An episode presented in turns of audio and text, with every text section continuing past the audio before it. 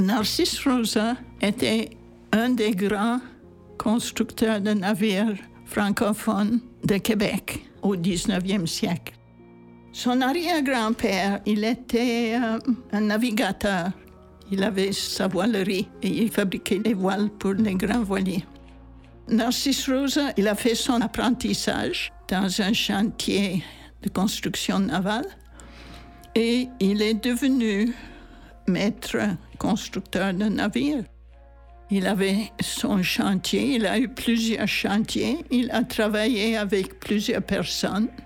Je sais qu'il a travaillé dans les chantiers au début, mais plus tard, il s'en occupait de l'administration.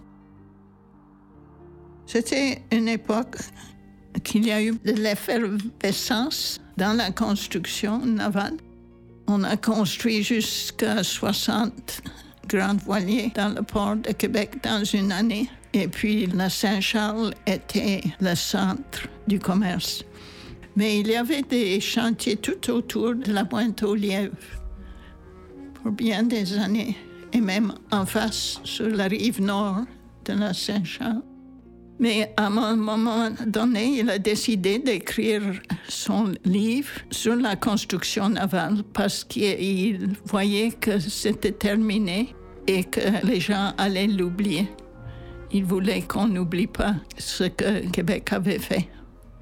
Alors il a écrit le livre et il a écrit une partie sur les naufrages pour essayer de convaincre le gouvernement d'améliorer les conditions sur le, sur le fleuve. Il a fait ça avec euh, Joseph Elzéar Bernier, le grand explorateur, lui a aidé pour ce chapitre-là. Pour euh, un siècle peut-être. C'est à peu près le seul livre. Il n'y en a pas beaucoup qui ont été écrits sur la construction navale à Québec au 19e siècle.